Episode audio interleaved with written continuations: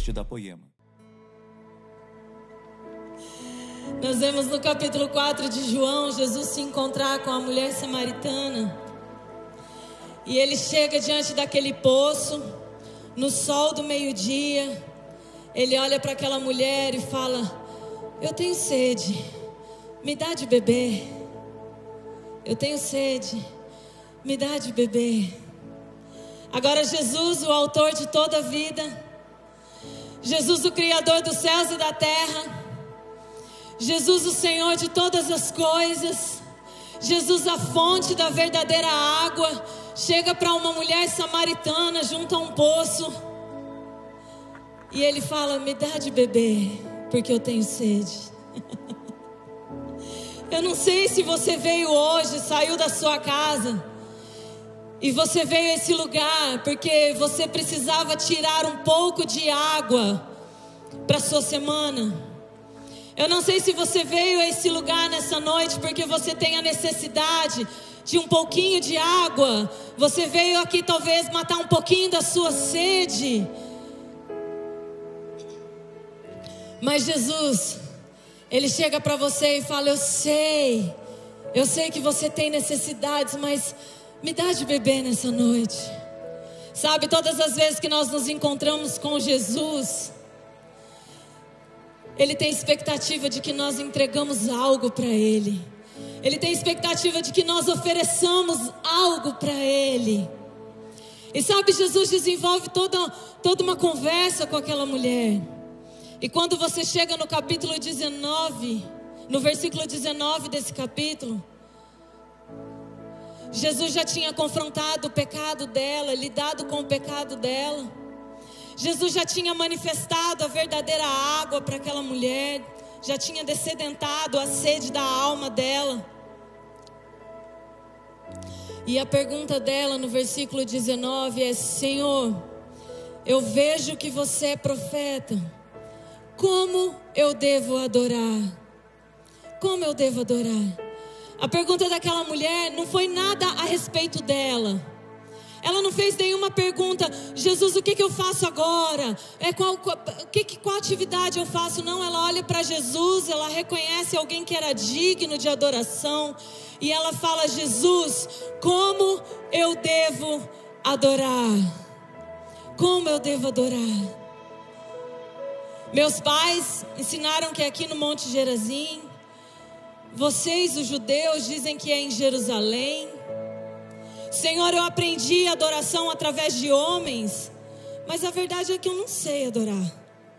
Aquela mulher, ela é honesta com Jesus, ela fala: Eu não sei adorar, sabe? Jesus responde para ela, e ele começa a ensinar princípios de adoração para aquela mulher. E ele fala: Está chegando a hora. E na verdade, de fato, ela já chegou. Em que os verdadeiros adoradores, os verdadeiros adoradores vão adorar ao Pai em espírito e em verdade. Porque são esses que o Pai procura. O Pai procura adoradores que o adorem em espírito e em verdade em espírito, porque hoje nós não vivemos mais os ritos formais lá da tradição passada, né? Matança de animais, não é mais algo físico, mas é algo espiritual. Jesus estava dizendo para aquela mulher: chegou a hora em que aqueles que realmente me adoram, aqueles que realmente adoram o Pai, vão adorá-lo em espírito, não mais algo externo, mas algo que flui de dentro para fora, algo que vai ser gerado dentro dos seus corações, dentro dos seus espíritos e vão sair para fora, vão ser manifestados para fora, não mais de fora para dentro, de dentro para fora. Agora ele fala: o Pai também procura adoradores que o adorem em verdade. E a verdade é importante para Jesus. Porque ele diz no capítulo 14 que ele é o caminho, ele é a verdade, ele é a verdade. Então, aqueles que adoram ao Pai precisam adorar de acordo com a revelação da verdade das Escrituras que Jesus nos deixou. Existem princípios de adoração nas Escrituras e nós precisamos voltar os nossos olhos para eles, aprender com esses princípios, porque 1 Pedro diz que nós fomos resgatados, que nós fomos salvos para oferecermos sacrifícios que são aceitáveis a Deus. Nós somos salvos para algo. Nós fomos resgatados para algo. Nós fomos feitos sacerdotes reais para oferecermos sacrifícios que são agradáveis, que são aceitáveis, que o Pai recebe com prazer. Para isso, Jesus nos, nos deu esse, esse chamado e esse encargo de sacerdotes diante dEle, para que nós saibamos como oferecer sacrifícios aceitáveis diante dEle. E Ele diz para aquela mulher: já chegou a hora. Você não vai mais adorar nem no monte, nem em Jerusalém. Você agora adora de dentro de você. Você adora agora através daquilo que está sendo formado e gerado dentro de você. Essa é a adoração que você agora apresenta para mim. Essa é a adoração que agora você apresenta ao Pai. Quando nós falamos de adoração, nós rapidamente remetemos ao período em que nós estávamos aqui e que é tão maravilhoso e que é tão precioso e que por mim eu ficaria aqui horas e horas e horas e horas apenas contemplando Jesus. Mas sabe, existe um estilo de vida da qual Jesus chama de adoração. Existe todo um estilo de vida que nos forma adoradores de Deus. Existe um estilo de vida que nós apresentamos para Jesus como adoração. Músicas nos levam para esse lugar, eles são condutores que muitas vezes liberam o nosso espírito e nos levam para esse lugar. Mas sabe, há alguns princípios que nós precisamos observar que vem antes. Vem antes da reunião do domingo, vem antes de nós nos reunirmos aqui como corpo e como igreja. Quando nós olhamos para a primeira igreja que Jesus fundou, a igreja lá do deserto, Israel no deserto. Essa é a primeira igreja que Jesus fundou. Para ela, Jesus, Deus deu padrões de culto, Ele deu padrões de adoração, Ele deu padrões de como o homem deveria se aproximar dele. Ele diz: Moisés, cuide para que você faça tudo conforme você viu no monte. Porque você vai construir um tabernáculo para que eu possa habitar no meio do meu povo. E esse tabernáculo, ele, ele é sombra. Ele representava algo que Jesus cumpriria na sua própria carne. Porque João diz que ele veio e ele tabernaculou entre nós. E todos nós vimos a sua glória, cheio de graça e verdade, a glória do unigênito do Pai. Então Jesus veio e ele cumpriu. E o tabernáculo, então, ele aponta uma sombra para nós, sabe? No capítulo 30 de Êxodo, se você abrir a sua Bíblia, você vai encontrar as instruções de Deus, do próprio Deus, para que Moisés construísse o tabernáculo. E no capítulo 30 nós chegamos nessa peça de mobília chamada altar de ouro. Ela era a última peça dentro do tabernáculo. Ela era a última peça dentro do santuário, dentro do lugar santo. E Deus manda que ela fique diretamente em frente à arca. Agora, a arca da aliança, que ficava no lugar santíssimo, em que nenhum homem tinha acesso a ela, apenas o sumo sacerdote, uma vez por ano, podia entrar na arca, no lugar onde estava a arca. Tudo que essa arca representava para Israel naquela época, ela representava o trono de Deus na terra, ela representava a presença manifesta de Jesus, ela representava a glória de Jesus no meio do arraial de Israel. Agora, tudo que a arca representava para Israel, Jesus é hoje para a sua igreja. Jesus é hoje para mim e para você. Ele é essa arca, ele é a presença revelada. Hebreus disse que, diz que ele é a exata expressão da glória de Deus. Ele é a exata imagem, ele é a imagem perfeita da glória de Deus. Agora, havia um altar de ouro de frente para a arca. A única coisa que separava uma peça da outra era um véu. E havia um requerimento. O sumo sacerdote só podia entrar no lugar onde a arca estava, uma vez que a fumaça do incenso que era queimado no altar de ouro enchesse toda a arca, todo o santo dos santos, cobrisse toda a arca. E ele fala: Olha, quando essa nuvem cobrir, quando essa nuvem cobrir, então você entra, porque lá eu vou me encontrar com você. Existe um lugar onde Jesus se encontra conosco. Existe um lugar onde Ele mesmo, Ele fala nesse lugar, eu mesmo me avistarei com você. E só o sumo sacerdote podia entrar. Agora, no dia em que Jesus morreu, cravado na cruz, no momento em que ele disse: Pai, eu entrego meu espírito para você. No momento em que ele deu aquele, aquele grito de vitória, foi um grito de vitória que ele deu na cruz. Ele disse: Está consumado, está consumado, está pago, está terminado, está cumprido. A Bíblia diz que o véu do templo se rasgou de alto a baixo. Você sabe o que significa isso para mim e para você?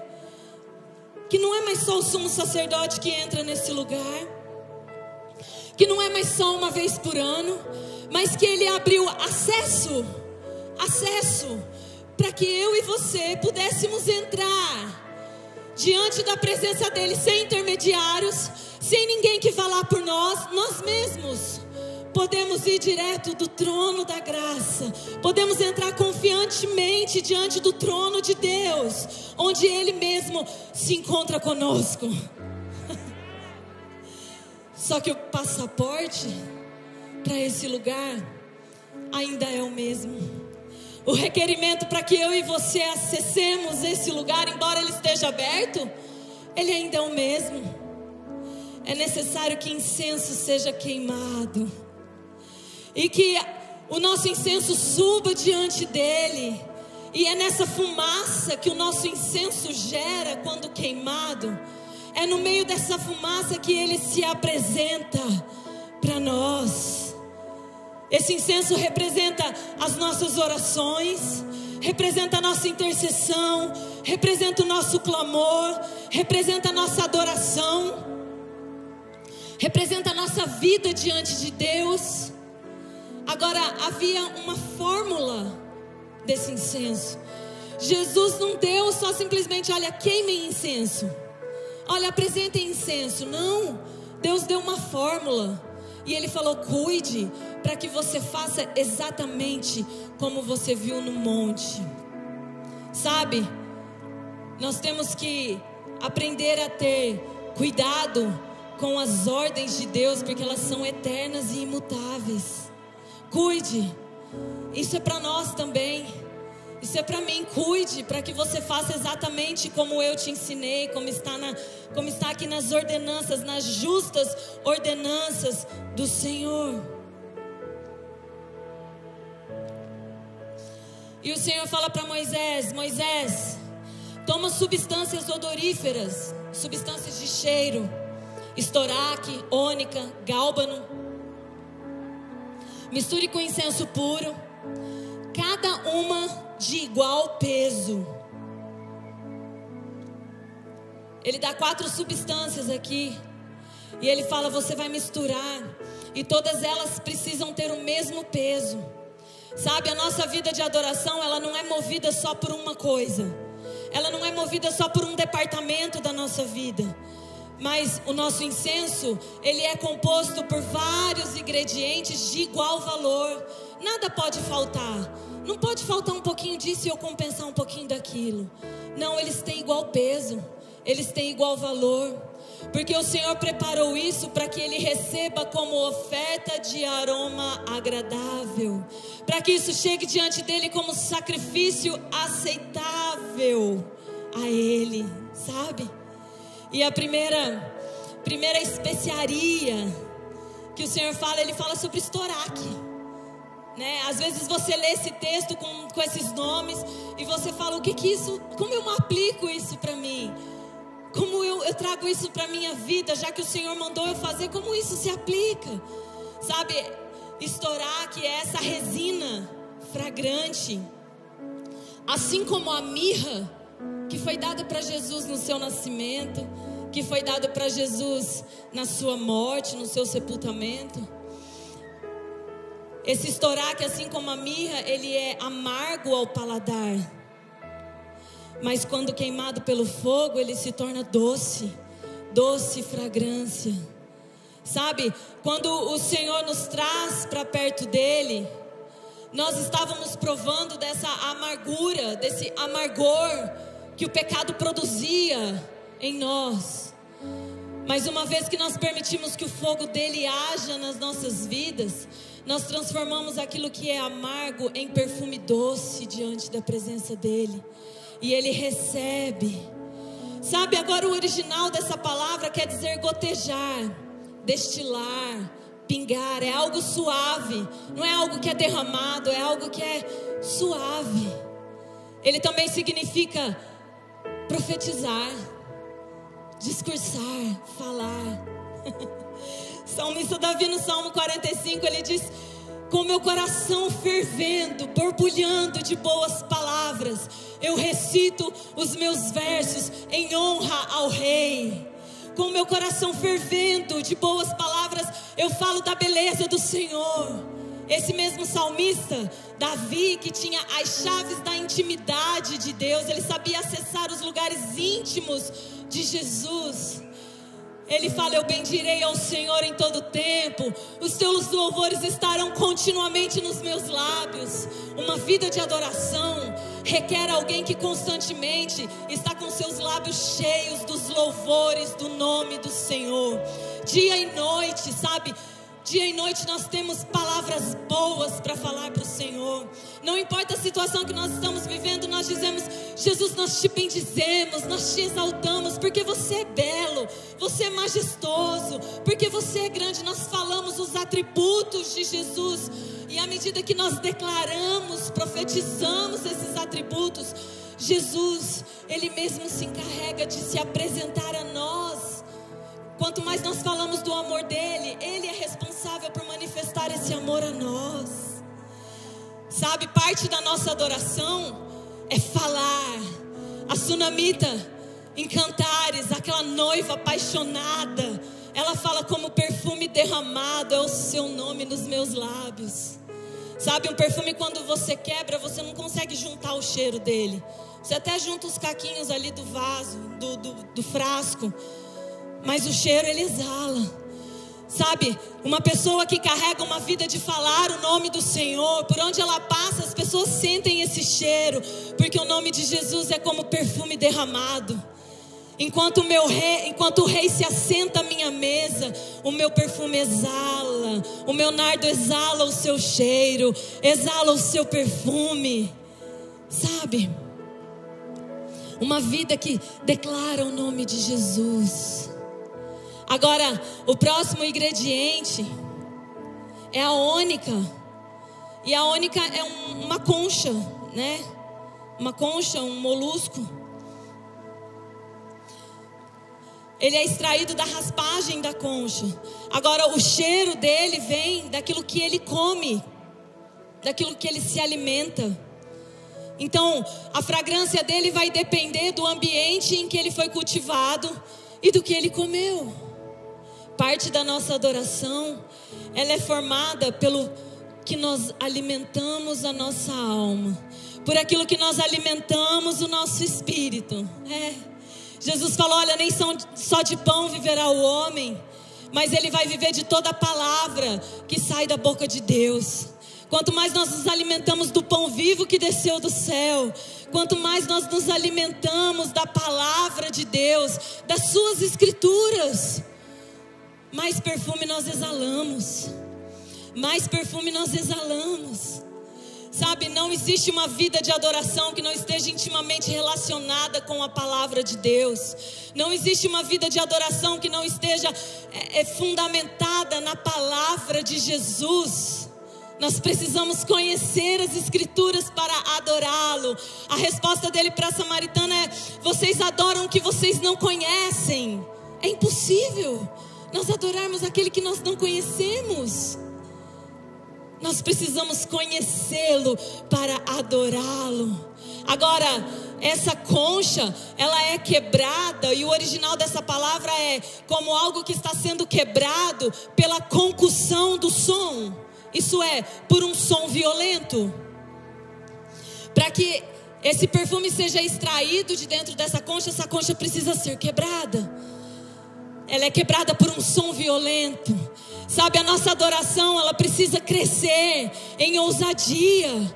A nossa intercessão, ela precisa crescer como esse som violento, porque ela precisa chegar diante do trono de Deus, lembra? Que o intuito aqui é esse incenso chegar diante do trono de Deus, para que ele se manifeste a nós. A nossa adoração precisa atravessar os céus e chegar diante do trono de Deus. E nos céus estão assentados nas regiões celestiais os principados, as potestades, os dominadores desse mundo mal. E eles não estão concordando com a sua adoração. Eles não fazem paz com a sua adoração. Então nós precisamos ser violentos, sim. Nós precisamos exercer força, sim. Porque parte da nossa adoração vem de empregar esforço, vem de ser violento, vem de muitas vezes nós fazemos o que for preciso para que a concha seja quebrada, para que o céu seja aberto, para que o teto de bronze que impede a nossa vida de adoração seja descortinado. Sabe, talvez você tenha que correr, talvez você tenha que pular, talvez você tenha que gritar mas empregue esforço até que o céu seja aberto, até que a concha seja quebrada. Nós precisamos de uma vida de adoração ativa. Muitas vezes nós pensamos que adorar a Deus é só ficar. Hum, é também, faz parte. Mas sabe, tem dias que os céus estão fechados. Tem dias que as adversidades elas tentam nos roubar desse lugar. Tem dia que os problemas as dificuldades que nós enfrentamos tentam nos separar desse lugar. Nesse dia nós precisamos exercer violência. Violência. Nós precisamos do som como o rugido de um leão. Nós precisamos colocar para fora aquele som que libera o ambiente onde nós estamos.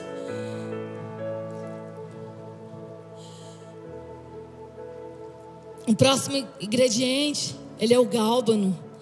Ele é uma resina retirada de uma árvore. E o caule dessa árvore, ela é usada, era usado para para castigar. Fala de disciplina. Ela era usada para açoites. O caule dessa desse lugar onde é retirado é, é, essa essência que compõe a nossa vida de adoração. Sabe, isso fala de uma vida de adoração que suporta, suporta a disciplina de Jesus, que não se afasta dele quando ele disciplina, que não deixa, que não abandona esse lugar quando está sendo corrigido, que suporta a dor da correção, que suporta, sabe, os açoites. Nós não estamos falando aqui dos açoites do pecado. Nós não estamos falando aqui dos, sabe, das dores do, da, da nossa vida caída. Não. Nós estamos falando de adoração. Galbano fala de nós nos submetermos incondicionalmente à vontade de Jesus, ainda que doa, ainda que a minha carne seja rasgada ainda que, sabe, eu, eu seja triturado, ainda que eu seja punido, eu exalo, eu exalo um cheiro suave. No meio das provas, no meio dos testes, no meio das disciplinas, sabe, quando eu posso fazer, mas Jesus fala: não ainda eu exalo um cheiro de adoração. Eu não me afasto dele, mas eu levanto incenso para ele, mesmo em meio às dificuldades. Eu levanto as minhas mãos e mesmo sem saber, eu falo: Jesus, eu entrego para você. Sabe o original dessa palavra? Ele significa também gordura. Ele significa também a melhor parte. É interessante como submissão e obediência estão ligados à melhor parte. submissão e obediência estão ligadas à melhor parte. Maria de Betânia, Maria de Betânia, ela recebeu Jesus em casa e ela estava ali assentada aos pés de Jesus, comendo das palavras de Jesus. Quando ela é repreendida pela sua irmã, Jesus fala: Olha, não mexe com ela, não, porque ela escolheu a boa parte, ela escolheu a melhor parte, isso não vai ser tirado dela. Sabe, nós escolhemos a melhor parte.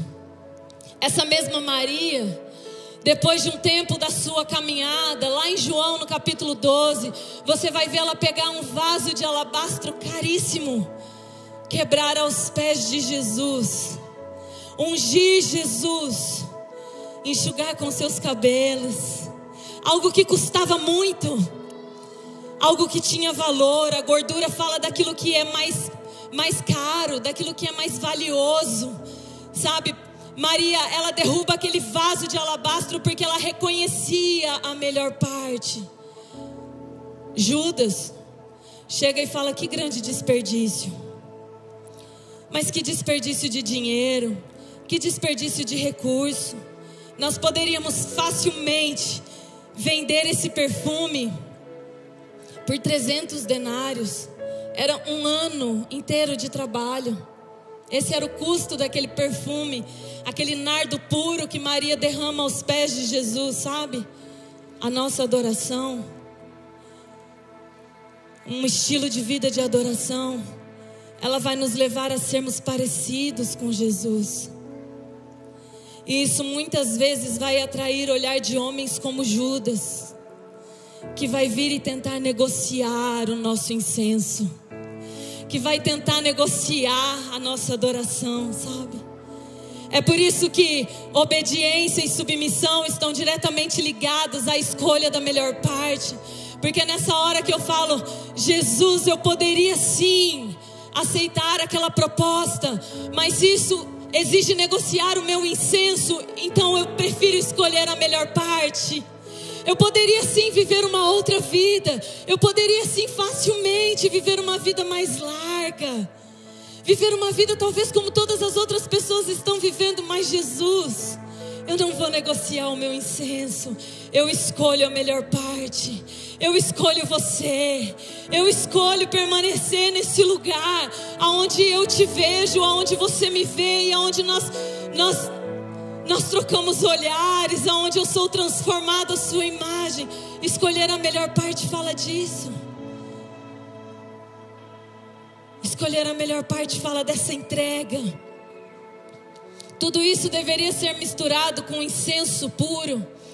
O incenso fala de pureza fala de santidade, fala de brancura.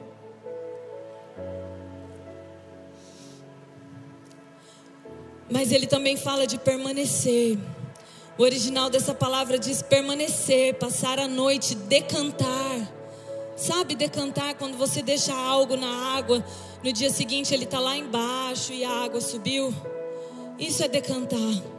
Misturado com incenso, sabe? Quando nós permanecemos nesse lugar, é necessário que nós. Não é algo que nós fazemos e saímos dele.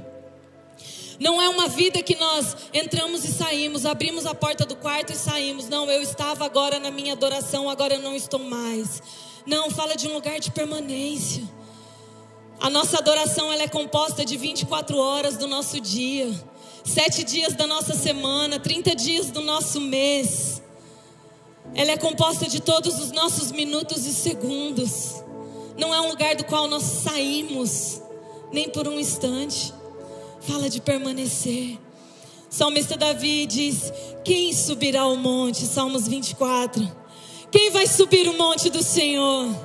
Quem há de permanecer nesse santo lugar? Quem? Quem?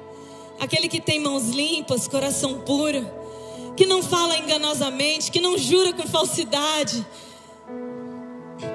Mãos limpas, coração puro.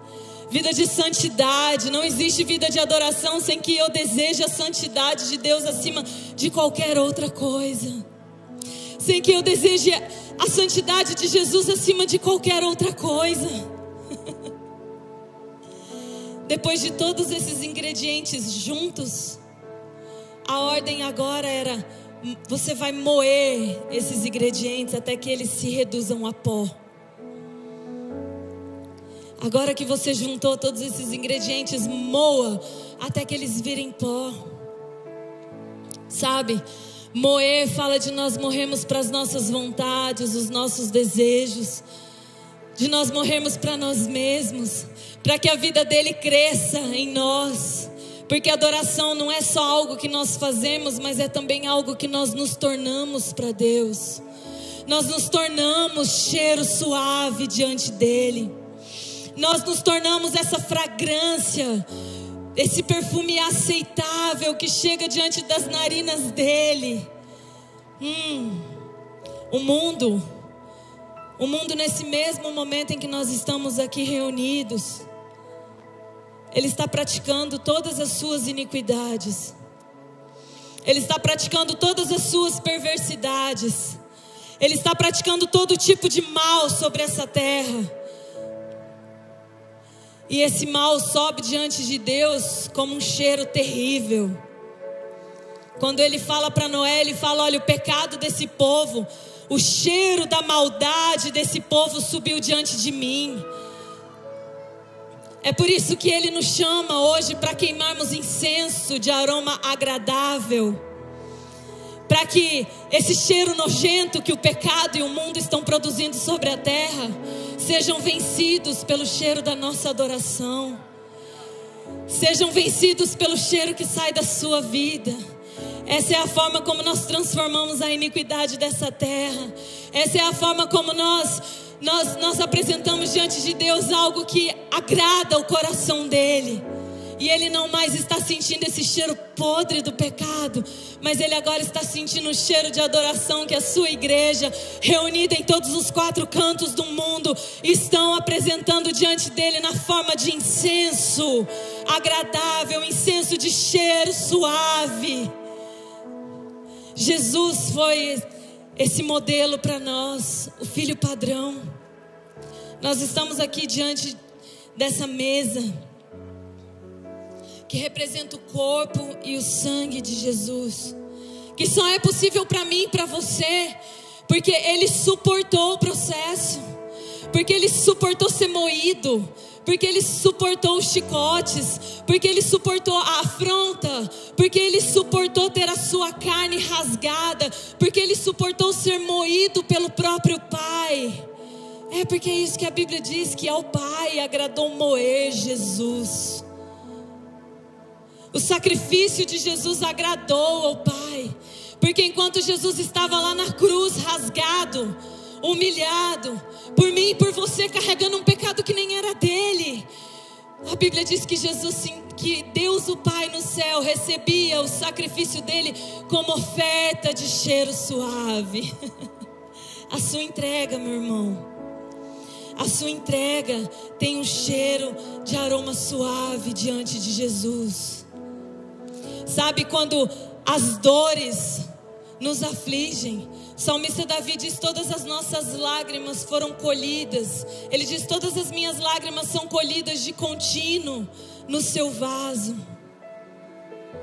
Diante do trono de Deus, se você abrir aí Apocalipse 8. Se você abrir Apocalipse no capítulo 8, você vai encontrar João descrevendo o trono de Deus. E ele diz que diante do trono de Deus existe um altar de ouro. ele não era só no tabernáculo. Ele não era só uma sombra que foi extinta com a lei. Ele não era só um ritual que foi abolido, não. Essa última peça fala da nossa geração, da minha e da sua, a que está mais próxima da volta de Jesus. Nenhuma outra geração esteve tão próxima da volta de Jesus como a minha e a sua. Diz que diante do trono de Jesus, onde ele está sentado nesse exato momento, existe um altar de ouro, como esse. E todas as nossas orações, todas as nossas intercessões, todas as nossas lágrimas, todo o nosso clamor, tudo aquilo que nós entregamos como adoração para Jesus, está sendo depositado nesse altar de ouro. Jesus está agora mesmo sentado, olhando o seu incenso chegar diante dele. Ele está nesse mesmo momento sentado no trono, recebendo o incenso dos seus filhos, cheirando a nossa oferta, cheirando aquilo que nós entregamos para Ele, seja aquilo que nos doa, moído, ele deveria ser moído. Depois de moído, então ele era misturado com fogo. E era o fogo que fazia com que o perfume desse incenso chegasse diante de Jesus. ah, Jesus, ele mesmo acendeu fogo dentro dos nossos corações. Ele é aquele que batiza com fogo. João Batista diz: Olha, eu batizo com água, mas depois de mim vem aquele que vai batizar vocês com fogo. Para que o fogo? Se para que o fogo de Deus nas nossas vidas não é só para que nós tenhamos um arrepio, não é só para que nós nos sentimos bem quando nós estamos na presença dEle. O fogo é para consumir aquilo que nós colocamos no altar. O fogo é para queimar o incenso que nós produzimos para Ele. Sabe, então a nossa adoração, ela fala de nós declararmos o nome de Jesus. Ela fala de nós termos ousadia para entrar no trono da graça, de nós fazermos força para acessar esse lugar. Fala de nós nos submetermos a, em obediência quando Jesus nos castiga, quando Ele nos disciplina, quando Ele nos ensina, quando Ele nos restringe. porque Ele, como nosso modelo, como nosso padrão, Ele mesmo suportou. Ele foi rasgado por nós, Ele suportou. E Ele disse: Olha, eu venci, vocês também vão vencer. Eu suportei, vocês vão suportar. Não desista, não. Continua levantando incenso. Continua levantando incenso. Continua fazendo fumaça agradável, sabe? Perfume agradável sobre a terra. Esse é o nosso papel sacerdotal. As instruções a respeito desse incenso era ele é santo e ele é puro para o Senhor. Se você continuar em Êxodo 30,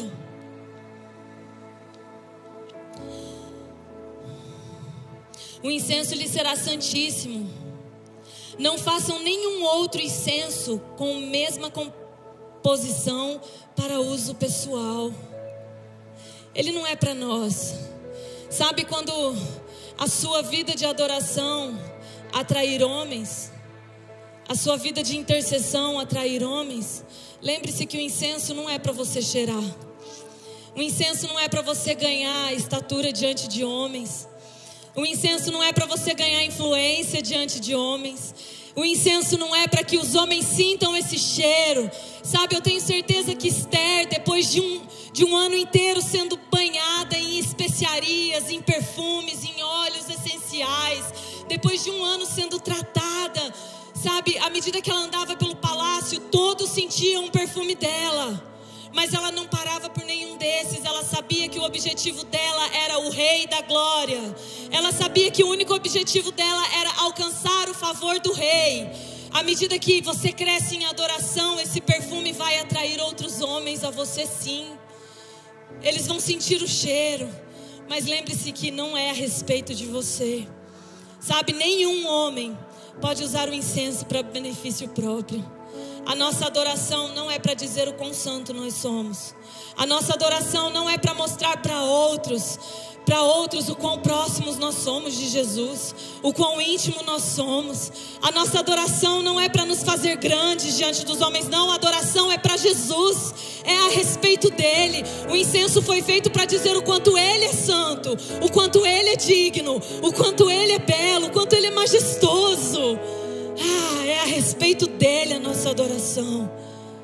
Jesus sabe quando a nossa adoração é somente dele. Ele reconhece quando nós estamos adorando somente a ele. Ele reconhece. Uma multidão esmagava ele.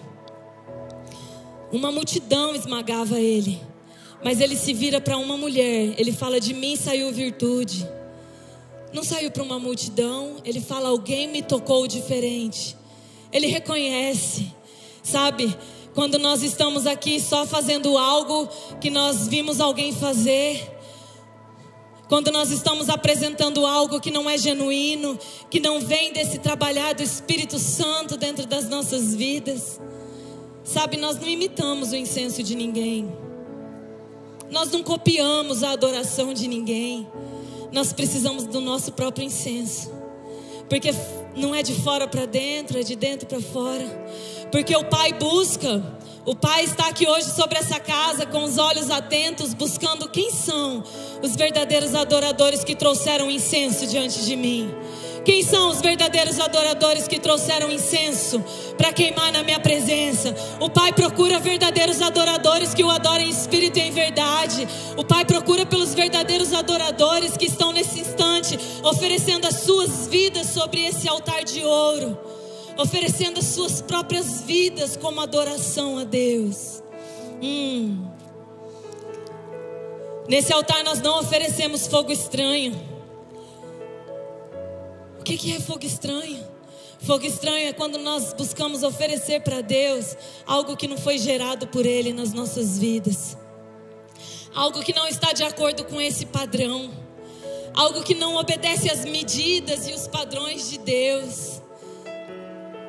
Deus é enfático a respeito daquilo que Ele recebe, meus irmãos. Ele não recebe qualquer coisa. Ele não recebe qualquer coisa que nós fazemos. Ele não recebe de qualquer forma. Existe um padrão para que nós entreguemos algo a Ele. Ele fala: olha, sobre esse altar ninguém vai oferecer fogo estranho. Você pode ler a sua Bíblia e você vai encontrar Nadab e Abiú morrendo porque ofereceram fogo estranho. Eles usaram um fogo que não era o fogo que Jesus tinha acendido. Não era o fogo que o próprio Deus tinha acendido, eles usaram fogo estranho.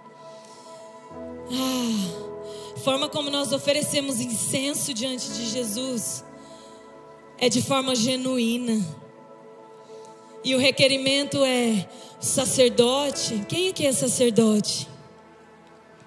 Quem aqui sabe que é um sacerdote diante de Deus?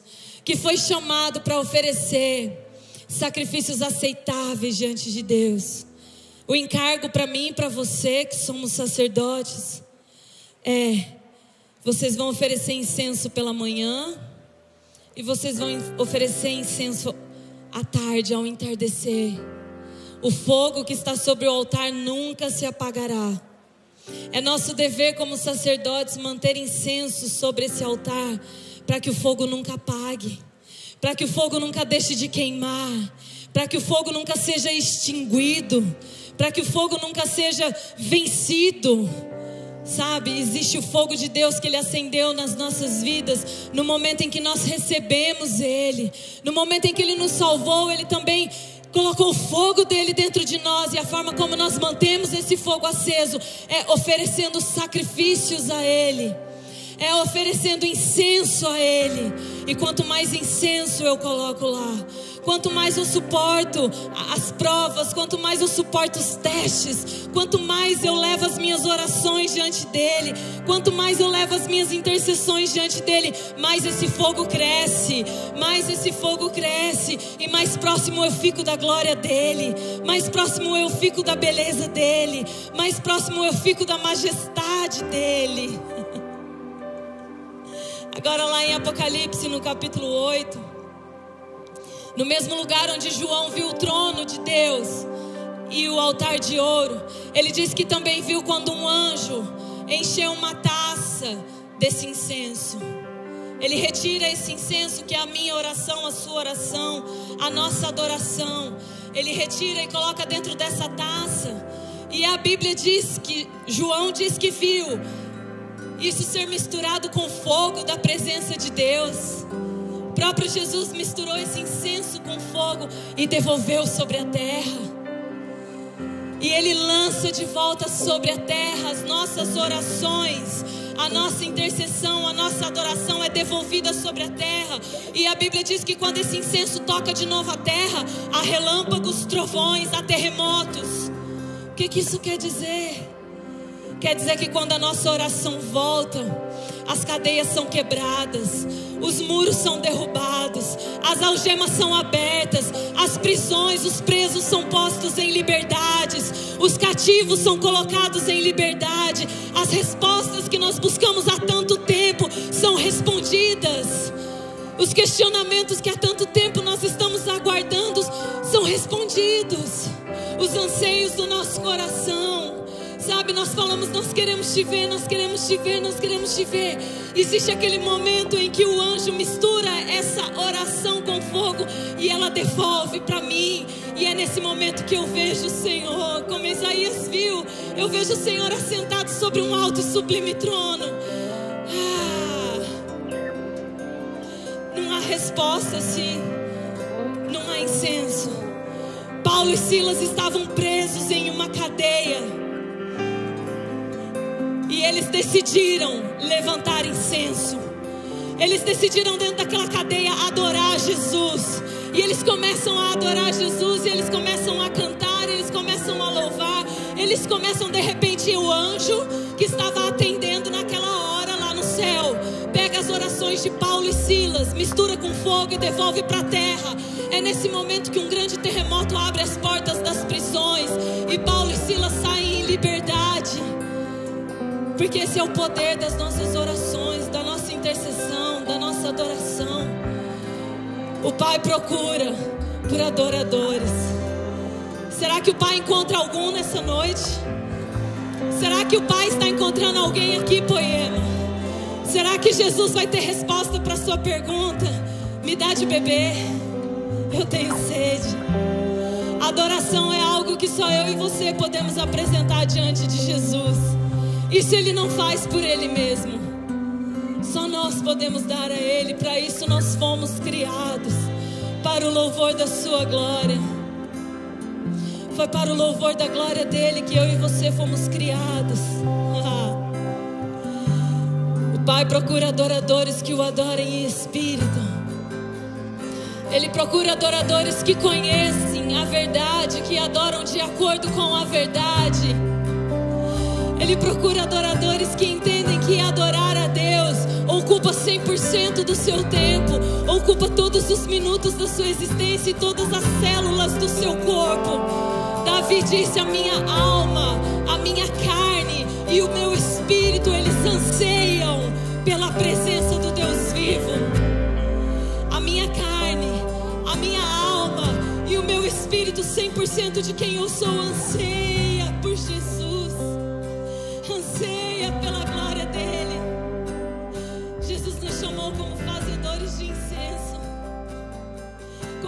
que vão atrair.